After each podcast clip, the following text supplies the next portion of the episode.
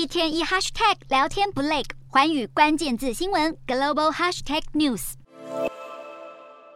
It is my privilege to announce that the 2020-2022 Sakharov Prize for Freedom of Thought has been awarded to the brave people of Ukraine. 欧洲议会将欧洲最高人权奖，也就是年度沙卡洛夫思想自由奖，颁发给乌克兰人民。肯定乌克兰人捍卫民主、自由和法治，勇敢抵抗俄罗斯军事入侵，应对俄罗斯拉高核武威胁。欧盟外长会议日前敲定加码提供乌克兰五亿欧元的军事援助。英国国防参谋长拉达金表示，莫斯科扬言动用核武的言论令人担忧，却也暴露出克里姆林宫的压力越来越大。意大利新政府即将在下周上任，准总理梅洛尼表示，新政府将支持北约和欧洲协助乌克兰捍卫国土。但他的右翼联盟中也不乏亲俄派，上世曾担任总理的意大利前进党领袖贝鲁斯科尼就曾对普丁表达同情，指控乌克兰总统泽伦斯基引发战争。梅洛尼十九号发布声明，严正警告亲俄盟友，表示任何不同意他外交路线的政党都不该加入新政府。而开战以来一向保持中立的以色列，立场也开始出现松动的迹象。